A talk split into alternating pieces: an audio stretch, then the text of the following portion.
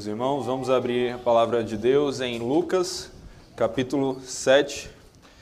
Leremos dos versículos 36 ao 50. Assim diz a palavra do nosso Deus. Convidou um dos fariseus para que fosse jantar com ele. Jesus, entrando na casa do fariseu, tomou lugar à mesa. E eis que uma mulher da cidade, pecadora, sabendo que ele estava à mesa na casa do fariseu, levou um vaso de alabastro com unguento e estando por detrás aos seus pés, chorando, regava-os com suas lágrimas e os enxugava com os próprios cabelos, e beijava-lhes os pés e os ungia com unguento. Ao ver isto, o fariseu que o convidara disse consigo mesmo: Se este fora profeta, bem saberia quem é e qual é a mulher que lhe tocou, porque é pecadora. Dirigiu-se dirigiu Jesus ao fariseu e lhe disse: Simão, uma coisa tenho a dizer-te. Ele respondeu: Dize, mestre. Certo credor tinha dois devedores. Um lhe devia quinhentos denários e o outro cinquenta. Não tendo nenhum dos dois com que pagar, perdoou-lhe a ambos. Qual deles, portanto, o amará mais? Respondeu-lhe Simão: Suponho que aquele a quem mais perdoou. Replicou-lhe Jesus: Julgaste bem. E voltando-se para a mulher, disse a Simão: Vê essa mulher? Entrei em tua casa e não me deste água para os pés. Esta, porém, regou os meus pés com as lágrimas e os enxugou com os seus cabelos. Não me deste ósculos. Ela, entretanto, desde que entrei, com bálsamo ungiu os meus pés. Por isso te digo: perdoados lhe são os seus muito peca... muitos pe... pecados, porque ela muito amou. Mas aquele a quem pouco se perdoa, pouco ama. Então disse à mulher: Perdoados são os teus pecados. Os que estavam com ele à mesa começaram a dizer entre si: Quem é este que até perdoa pecados? Mas Jesus disse à mulher: A tua fé te salvou. Vai-te em paz. Oremos. Senhor, muito obrigado pela tua palavra. Obrigado por ter revelado os teus preceitos para nós, para que vivamos conforme eles, para que conheçamos o teu evangelho, saibamos quem tu és e quem nós somos. Nos alimenta com a tua palavra e nos capacita, nos iluminando com teu espírito para que a entendamos e para que tenhamos forças para colocar tudo o que aprendermos em prática no nosso dia a dia. Em nome de Jesus que te pedimos. Amém. Para a gente entender um pouco melhor essa passagem, a gente tem que pular a barreira da cultura. Quando nós vimos aqui a parábola, nós notamos que a dívida está medida em denários, mas é provável que alguns aqui não saibam o que são denários. O denário era uma moeda da época que equivalia a um dia de trabalho. E então eu fui dar uma pesquisada na internet para saber quanto é que custa o dia de trabalho do brasileiro e custa R$ 31,80. Pois é, só isso. R$ 31,80 de acordo com o salário mínimo. Então, se nós fizéssemos uma conversão usando os 50 denários e os 500 denários, nós veríamos que o que devia menos, o que devia 50 denários, deveria em torno de R$ 1.590 e o que devia 10 vezes mais, que devia 500 denários, deveria 15.900 reais. Então, pare para pensar. Se você tivesse uma dívida assim, se você devesse a alguém 1.590 reais e essa pessoa lhe perdoasse, você seria grato a ela?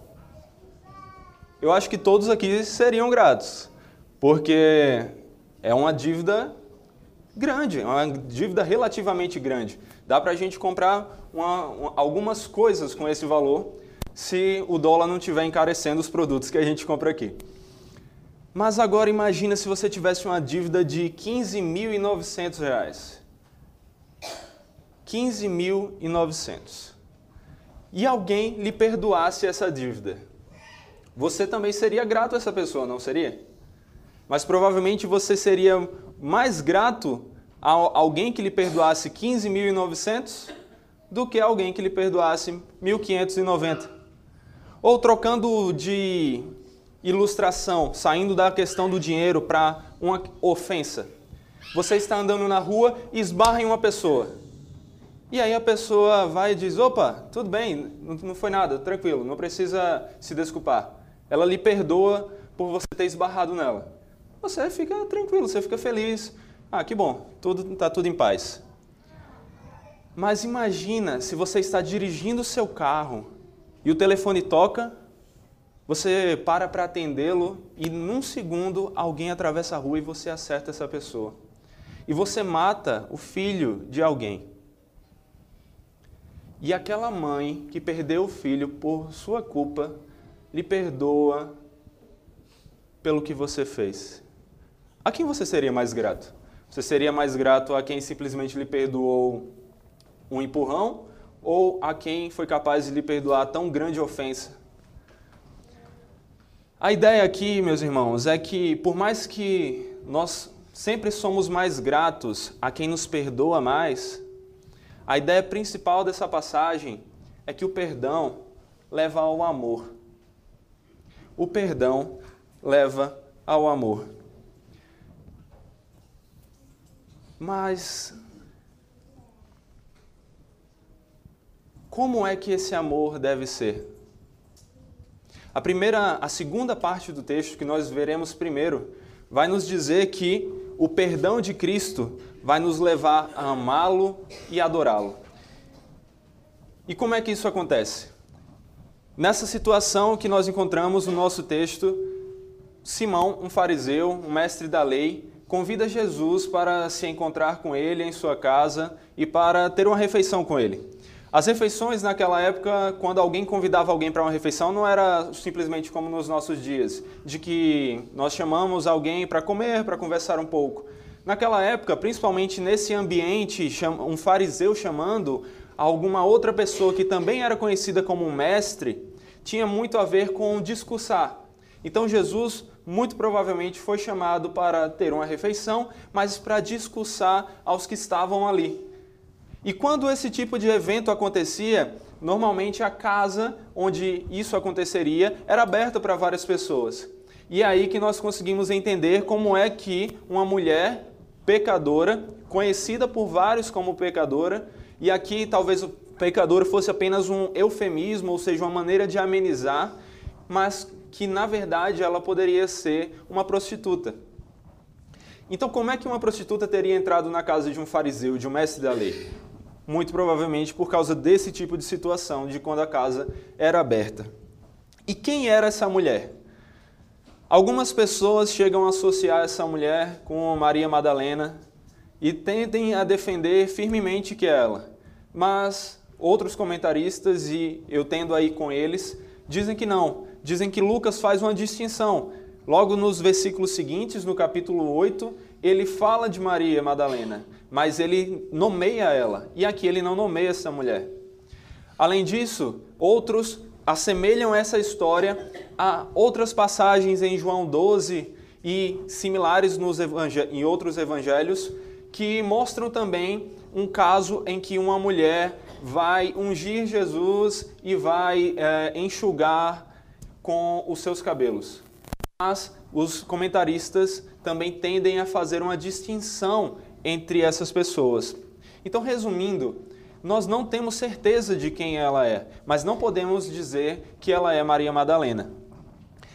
Agora, se, mesmo sem saber exatamente quem é essa mulher, nós sabemos o mais importante, que é o que ela fez. E observem aí, no verso 37. Eis que uma mulher da cidade, pecadora, sabendo que ela estava à mesa na casa do, que ele estava à mesa na casa do fariseu, levou um vaso de alabastro com unguento, e estando por detrás aos seus pés, chorando, regava-os com suas lágrimas e os enxugava com seus próprios cabelos e beijava-lhes os pés e ungia com unguento. Notem o tanto de coisas que essa mulher fez com Jesus. As mesas daquela época, onde as, onde as refeições aconteciam, não eram como as nossas mesas. Então, não imaginem Jesus sentado, como o reverendo Ageu está sentado, e uma mesa na altura ali, mais ou menos aqui assim, com um prato normal. Não, as mesas eram bem baixas, rentes ao chão, e normalmente as pessoas se deitavam, se reclinavam em uma espécie de poltrona, onde eles ficavam apoiados no braço esquerdo, com o rosto de frente para a mesa e o braço direito livre para ter uma refeição. E os pés ficavam para trás. Então isso explica como é que a mulher estava regando os pés de Jesus, estava ungindo os pés de Jesus. Mas observem com o que ela estava fazendo isso. Ela estava fazendo com unguento, ou como nos versículos seguintes vai dizer, com alabastro, com, é, com unguento. Mas observem, esse mesmo produto é usado em outra passagem, dito como algo muito caro, muito específico. Nessa outra passagem, onde a outra mulher vai ungir Jesus, é dito que esse produto que ela derramou sobre ele valia cerca de 300 denários, ou seja, 300 dias de trabalho. Nós não sabemos quanto valia este aqui, mas com certeza também era caro. E a mulher estava usando isso para ungir Jesus. Então observem que ela estava se sacrificando por amor a ele, por gratidão. Além disso, ela estava chorando. E ela chorava demais, ao ponto de que os pés de Jesus estavam molhados com as suas lágrimas e ela teve que secar os pés dele. Mas como é que ela fez isso? Ela fez isso com os seus cabelos. E aí também vale notar mais uma questão. Naquela época, a mulher que era casada, ela andava com a cabeça coberta. Então, o fato dessa mulher estar com os cabelos evidentes e estar usando os cabelos para secar os pés de Jesus, significa que ela provavelmente não era casada e, pelo, pelo juntar disso com o fato dela ser conhecida como pecadora, ela provavelmente era uma mulher marginalizada. Mas mesmo assim, ela estava ali, aos pés do Mestre, chorando, chorando. E por que isso? Porque, como nós vimos no texto, ela foi perdoada. Agora, olhem o contraste entre o que ela fez e o que o Simão fez. O Simão, no verso 39, é dito que ele duvidou que Jesus fosse um profeta. Ele fala: se ele fosse um profeta, ele saberia quem é essa mulher, então ele não deixaria que ela tocasse nele. E então Jesus vai e mostra a ele que ele está errado. Por quê? Porque ele percebe, Jesus percebe na hora qual é o pensamento de Simão e mostra para ele que ele percebeu e começa a contar a parábola. E não só isso, mas Jesus mostra que ele é profeta sim porque ele tem até mesmo autoridade para perdoar pecados. Jesus é o maior dos profetas. Ele é o filho de Deus. E ali, além de duvidar do, de que Jesus fosse um profeta, Simão também não entrega água para Jesus lavar os pés. E aí você também pode estranhar um pouco esse hábito porque nós não temos isso. Se alguém chega na sua casa, você oferece, ah, você quer ir ali ao banheiro para lavar os pés? Não, a gente não faz isso, né? O que é que a gente faz hoje? Oferece Wi-Fi, porque nem água a gente oferece mais. O primeiro e mais importante é o Wi-Fi. Mas naquela época as pessoas andavam de sandálias em ruas de terra e sujavam os pés. E era um hábito de hospitalidade receber as pessoas e oferecer para que elas oferecer algo para que elas lavassem os pés. E nas casas onde as pessoas tinham mais condição, era, era algum servo que fazia isso. Mas Simão, mesmo sendo um fariseu que provavelmente tinha uma boa condição financeira, não ofereceu isso. Em contraste, a mulher estava lavando os pés de Jesus com algo que provavelmente ela não tinha condições de comprar por ser marginalizada, com algo que era muito precioso e caro para ela, e ela estava secando os pés dele com os seus cabelos. Além disso, é dito que Simão não deu ósculo. Ósculo é uma forma de cumprimentar com um beijo. Era algo normal naquela época, era uma recepção que demonstrava carinho. Como hoje nós cumprimentamos as pessoas com um bom aperto de mão, um abraço, naquela época na cultura era comum esse tipo de beijo. Mas Simão não fez isso também. E por fim, é, Simão não ofereceu óleo para que Jesus fosse ungir o seu rosto ou algo assim. E por que esse, por que esse óleo? Porque era comum que as pessoas andando no sol o tempo todo ficassem com a pele ressecada. E o óleo então tinha uma função de ajudar a hidratar a pele e também era um hábito de hospitalidade. E Simão não fez nenhuma dessas coisas, enquanto a mulher simples e pecadora, como ele faz questão de destacar, fez cada uma dessas coisas em sacrifício, em gratidão pelo que o mestre fez por ela. Então a gente olha para a situação e se pergunta também por que que Simão chamou então Jesus para se encontrar com ele? Provavelmente foi curiosidade. Jesus estava se tornando cada dia mais conhecido e as pessoas falavam dele e provavelmente Simão queria apenas saber se o que falavam era verdade. Quem era esse Jesus? Será, será que ele é profeta? Mas ele fez questão de não oferecer nenhuma das coisas que representavam hospitalidade, ou seja, ele não estava sendo um bom anfitrião. E então fica a pergunta principal aqui: quem é que tinha sido perdoado? Quem é que tinha reconhecido que Jesus era um profeta, que tinha autoridade para perdoar pecados? E quem é que tinha sido perdoado por ele? E como o texto vai destacar, foi a mulher. Não foi Simão, mas foi a mulher. E por que isso? Agora a gente precisa olhar com cuidado para o texto, porque aqui há um, um dos maiores problemas de interpretação nessa passagem. Observem aí o verso 47. É dito que a mulher fez todas aquelas coisas, então, por isso, ela foi perdoada ou não? É dito que depois do que ela fez, depois do que é narrado que a mulher fez, é dito assim: ela fez aquilo, ela foi perdoada porque amou. Ela foi perdoada porque muito amou. Não é assim que está escrito na Bíblia de vocês? Mas então, peraí. O que é que foi a causa do perdão da mulher? Ela foi perdoada porque amou ou ela amou porque foi perdoada? E aí que várias pessoas entram no, na, no problema de interpretação dessa passagem.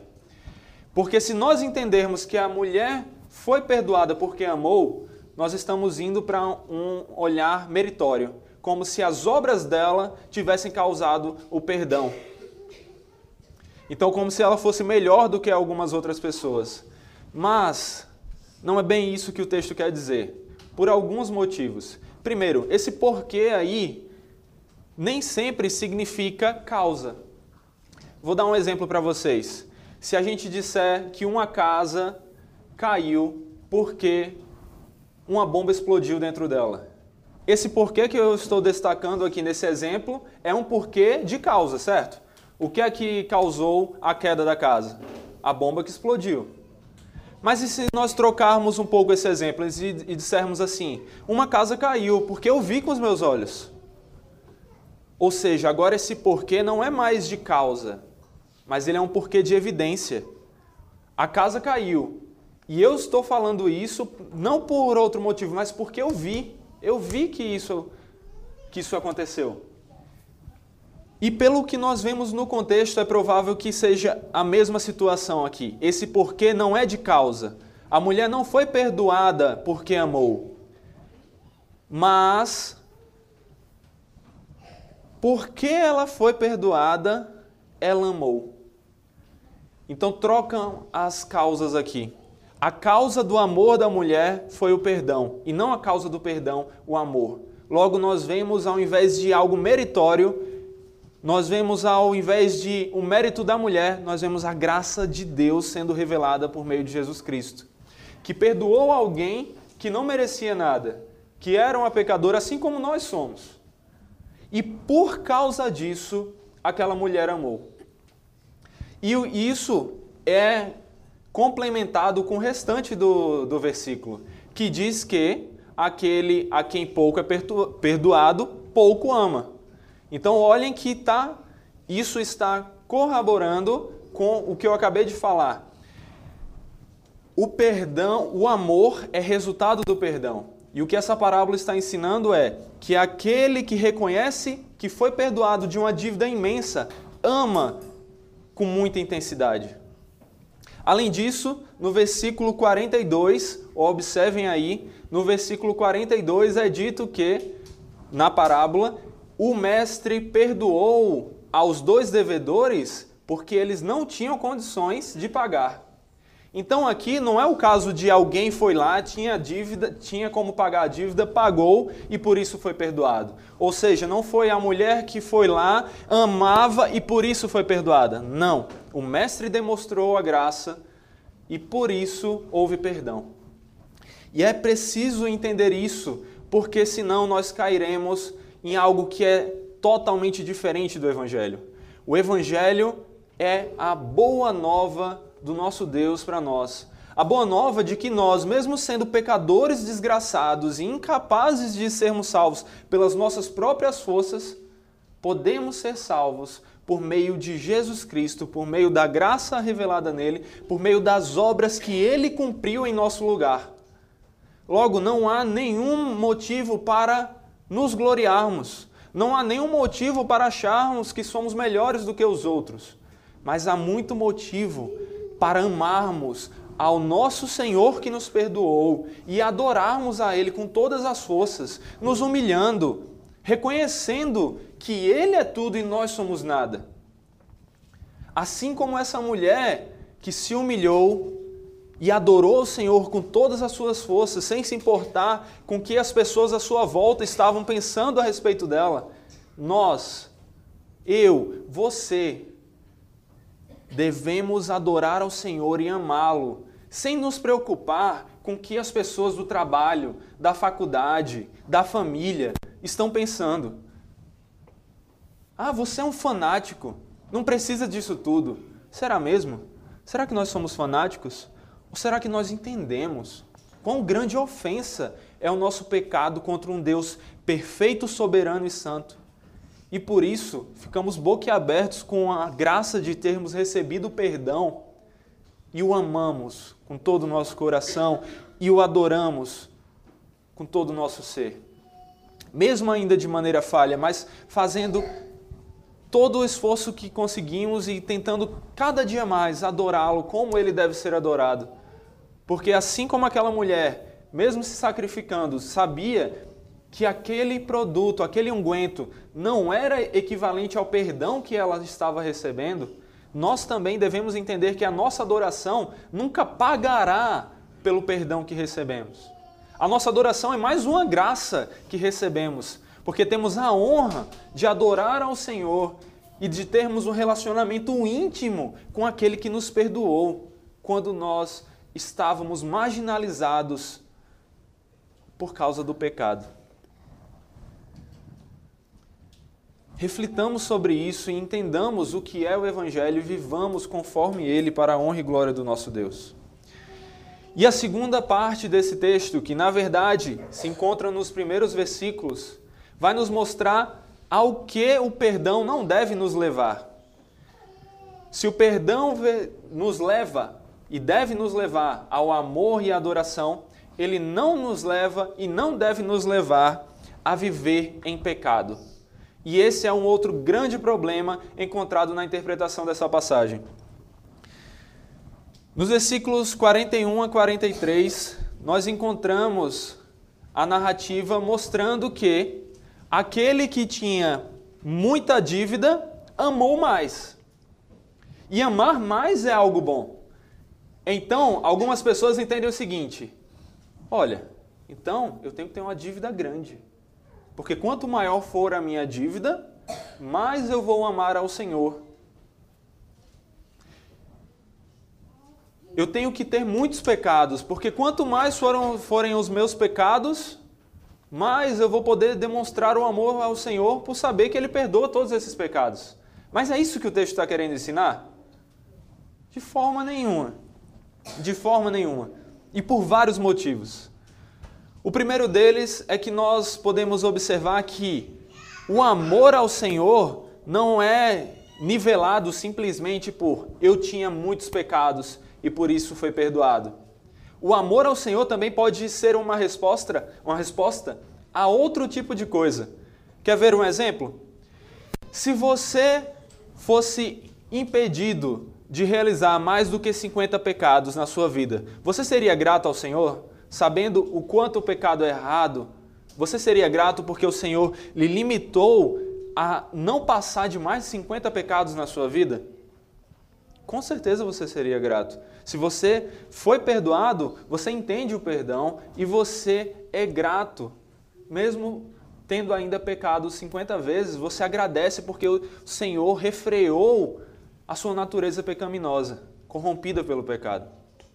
Mas, e se o Senhor tivesse refreado você de cometer mais de 500 pecados? Você ainda seria grato. Mas observe que, se o Senhor conseguiu lhe refrear para você cair em menos pecados, você é mais grato.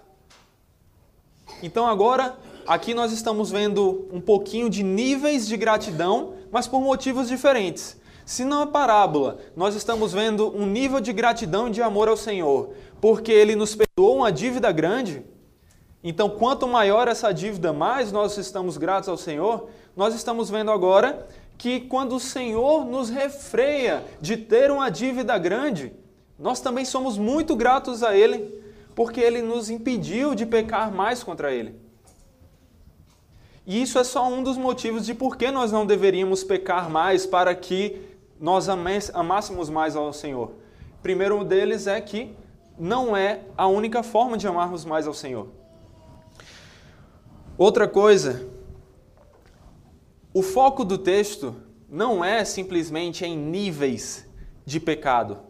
Sim, existem pecados maiores e menores, mais graves e menos graves. Mas todo pecado tem um valor infinito porque é contra um Deus infinito. Então, um único pecado seu já é motivo suficiente para você ser condenado. Um único pecado meu já é motivo suficiente para eu ser condenado. E, na verdade, todos nós já nascemos prontos para sermos condenados, porque o nosso representante pecou e nós já nascemos condenados por causa do pecado que corrompeu toda a natureza humana. Então, o foco do texto não é em níveis, mas o foco do texto é em reconhecimento do que você fez.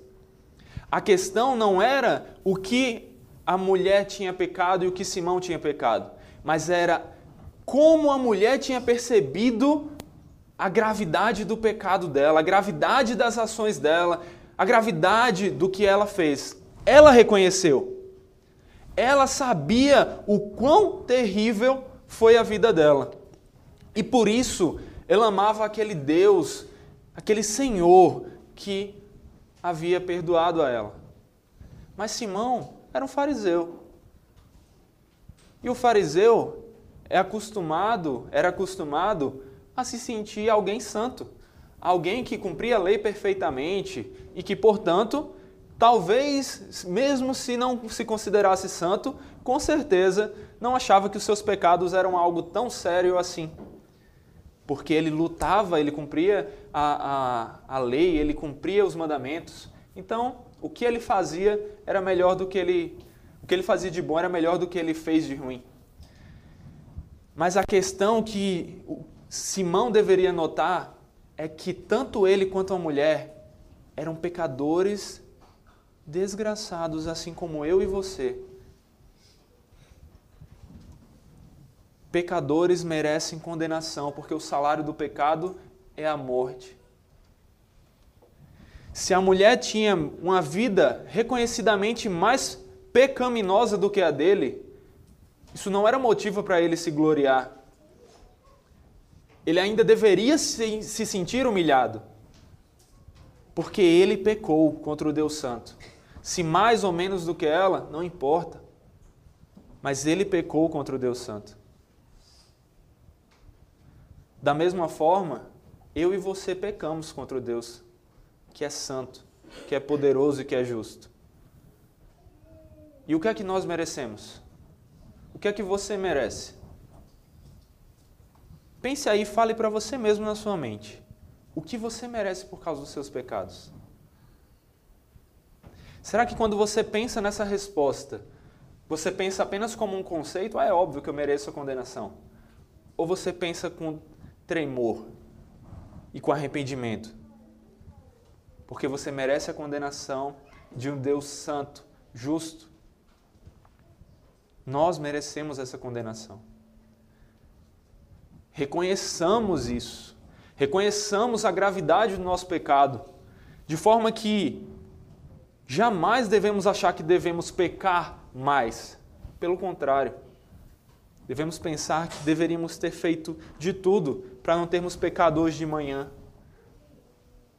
quando não adoramos ao Senhor quando, como deveríamos, para não ter pecado ontem, quando deixamos de agir com o próximo como deveríamos, para não ter pecado, porque esse Deus não merece pecado nosso, mas merece adoração, porque Ele é o Criador e sustentador de tudo, e nós devemos viver para a glória dele, e não em desobediência a Ele.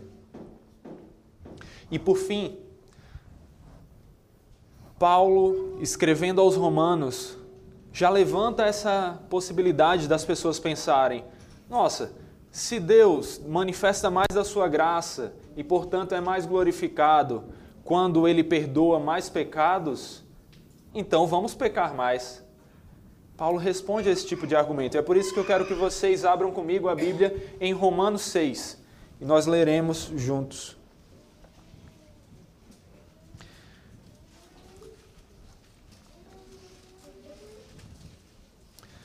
Romanos 6. Eu lerei e vocês me acompanhem. Romanos 6. Assim diz a palavra do nosso Deus.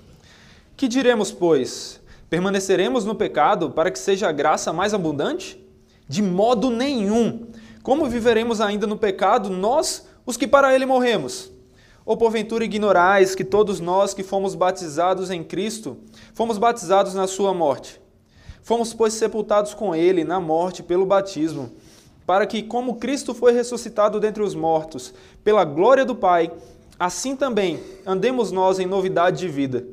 Porque se fomos unidos com ele na semelhança da sua morte, certamente o seremos também na semelhança da sua ressurreição sabendo isto, que foi crucificado com ele o nosso velho homem, para que o corpo do pecado seja destruído. E não sirvamos o pecado como escravos, porquanto quem morreu está justificado do pecado. Ora, se já morremos com Cristo, cremos que também com ele viveremos. Sabedores de que, havendo Cristo ressuscitado dentre os mortos, já não morre, a morte já não tem domínio sobre ele. Pois quanto a ter morrido de uma vez para sempre, morreu para o pecado. Mas quanto a viver, vive para Deus. Assim também vos considerai-vos mortos, vós considerai-vos mortos para o pecado, mas vivos para Deus em Cristo Jesus. Não reine, portanto, o pecado em vosso corpo mortal, de maneira que obedeçais às suas paixões, nem ofereçais cada um os membros do seu corpo ao pecado, como instrumentos de iniquidade. Mas oferecei-vos a Deus como ressurretos dentre os mortos, e os vossos membros a Deus como instrumentos de justiça. Porque o pecado não terá domínio sobre vós, pois não estáis debaixo da lei, e sim da graça. E daí? Havemos de pecar porque não estamos debaixo da lei e sim da graça? De modo nenhum! Não sabeis que daquele a quem vos ofereceis como servos para a obediência, desse mesmo a quem obedeceis, sois servos? Seja do pecado para a morte ou da obediência para a justiça. Mas graças a Deus, porque outrora escravos do pecado, contudo, viestes a obedecer de coração a forma de doutrina a que fostes entregues. E uma vez libertados do pecado, fostes feitos servos da justiça. Falo como homem por causa da fraqueza de, da vossa carne. Impure... Assim como ofereceste os vossos membros para a escravidão da impureza e da maldade para a maldade, assim oferecei agora os vossos membros para servirem à justiça para a santificação. Porque quando éreis escravos do pecado, estáveis isentos em relação à justiça. Naquele tempo, que resultado colhestes? Somente as coisas de que, libertado, agora vos envergonhais, porque o fim delas é a morte.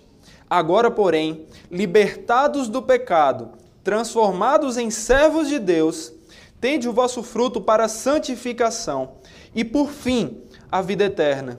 Porque o salário do pecado é a morte, mas o dom gratuito de Deus é vida eterna em Cristo Jesus, o nosso Senhor. Que diremos, pois? Viveremos no pecado? Não. Mas andemos na justiça, de acordo com a palavra do nosso Deus, para a honra e glória dele, para que ele seja glorificado entre todos os povos, para que as pessoas vejam as nossas boas obras e glorifiquem o nosso Pai que está no céu. Para que, em obediência, vivamos de acordo com a palavra dele e sejamos transformados à imagem e semelhança de Jesus Cristo, a fim de que ele seja o primogênito entre muitos irmãos. Irmãos, vivam conforme isso. Vivamos conforme isso. Entendamos que a fé, nem mesmo a fé, é a causa da salvação. A passagem termina dizendo: A tua fé te salvou. Mas observem que a fé em si, a nossa fé, não é a causa da nossa salvação. A fé é um instrumento, é um meio pelo qual nós temos acesso à salvação que Cristo conquistou para nós. E mesmo esse instrumento nós não temos sozinhos. Nós não produzimos sozinhos. Não conseguimos ter pelos nossos esforços. Mas mesmo o instrumento para alcançar o que já é a graça, é graça também, porque nos é concedido como um dom gratuito de Deus. Assim, não nos orgulhemos por quem nós somos.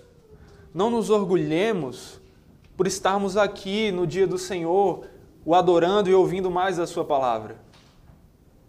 Mas agradeçamos a Ele, louvemos a Ele, derramemos o nosso coração diante dEle, porque Ele merece e porque nós não merecemos. Isso é graça, é o favor não merecido. Precisamos lembrar também de maneira enfática que Jesus tem toda a autoridade sobre todas as coisas, inclusive para perdoar pecados. De maneira que podemos ter certeza de que aquele que começou a boa obra em nós há de completá-la. E podemos ter certeza de que, aquele, de que aquele que morreu para pagar os nossos pecados pagou de uma vez por todas. E falando sobre isso, na pergunta 56 do Catecismo de Heidelberg está escrito: O que você acredita sobre o perdão dos pecados? E como resposta ele diz: que Deus, em prol da satisfação de Cristo, não mais se lembrará dos meus pecados, nem dos seus, nem da natureza pecaminosa com a qual tenho que lutar toda a minha vida, mas graciosamente me concede a justiça de Cristo para que eu nunca mais entre em condenação. Não pense que porque você está aqui, você está pagando pelos seus pecados, está tentando alcançar méritos para a salvação. Se você está aqui porque entendeu verdadeiramente o perdão, você já foi perdoado. Não tem mais nada que você possa acrescentar. É como se Jesus tivesse construído um, móvel perfeito, um armário perfeito, completamente detalhado da maneira que deveria ser, e você chegasse para ele e dissesse: Nossa, muito bom, mas deixa eu dar uma lixadinha aqui, deixa eu cortar um pedacinho aqui para deixar melhor. Essa ilustração é apenas para dizer que tudo que nós achamos que acrescentará ao sacrifício de Cristo apenas diminui a ele, porque ele é perfeito, mas as nossas obras são como trapo de imundícia. Sejamos gratos ao nosso Deus, sejamos gratos ao nosso Senhor Jesus Cristo pelo sacrifício dele. E assim como Jesus fez, também devemos estar prontos para receber os marginalizados da sociedade. Porque nós também somos marginalizados. Nós somos marginalizados por causa do pecado que há em nós. Deus é separado do pecado, mas nós estamos no pecado. Deus é santo mas nós somos corrompidos pelo pecado. E glória a Ele, haverá um dia em que nós seremos purificados e seremos não mais corrompidos. Mas tudo isso é graça dele. E nós devemos também, como alvos dessa graça, espalhar essa graça para as pessoas à nossa volta, não considerando nenhuma delas inferiores a nós, mas considerando cada uma delas como imagem e semelhança de Deus, mesmo que deturpada por causa do pecado, mas imagem e semelhança de Deus, que para, para as quais nós devemos anunciar aquele evangelho que nos salvou e que nos guia e que nos dá motivo para viver. Jamais deixemos de espalhar o amor que recebemos. Amemos ao Senhor acima de todas as coisas e ao próximo como a nós mesmos. Oremos, meus irmãos. Senhor, nós não somos nada a não ser pecadores. Mas a tua graça é abundante ela nos alcançou ela nos alcançou porque Cristo conquistou a justiça para nós, o perdão de pecado para nós, e o teu Espírito aplicou na nossa vida, de maneira que fomos unidos a Cristo e agora vivemos com Ele. Com Ele morremos e com Ele ressuscitaremos. Senhor, obrigado pela tua obra salvífica, pelo teu plano de redenção, porque o Senhor não precisava fazer nada disso, mas o Senhor fez por graça, por amor a nós, mesmo que em nós não haja nada de amável em nós mesmos, em nas nossas próprias qualidades, mas a tua graça nos alcançou. Que vivamos sabendo disso e que vivamos agindo conforme esse conhecimento, te adorando porque fomos perdoados de uma dívida infinita. E que assim, Senhor, te adoremos com toda a nossa vida porque nós já morremos para nós mesmos. A nossa vida não vale de nada sem Ti. Que não vivamos no domingo na igreja e durante a semana achando que vivemos de acordo com o que queremos. Mas que antes de fazer alguma coisa não pensemos: será que isso é legal? Será que isso é bom para mim? Será que isso é bom para a gente? Não, que pensemos: isso glorifica ao meu Deus, aquele que é meu dono, aquele que me comprou, aquele que me redimiu e me salvou. Que assim vivamos, capacitados pelo Teu Espírito, pela graça que o Senhor nos dá nos faz viver para a tua glória, por amor ao teu nome, nos capacita a sermos santos, para que teu nome seja glorificado, para que pessoas sejam alcançadas e mais joelhos se dobrem em amor e gratidão a ti. E é em nome de Jesus, porque é pelos méritos dele que podemos ter acesso a ti, que oramos. Amém.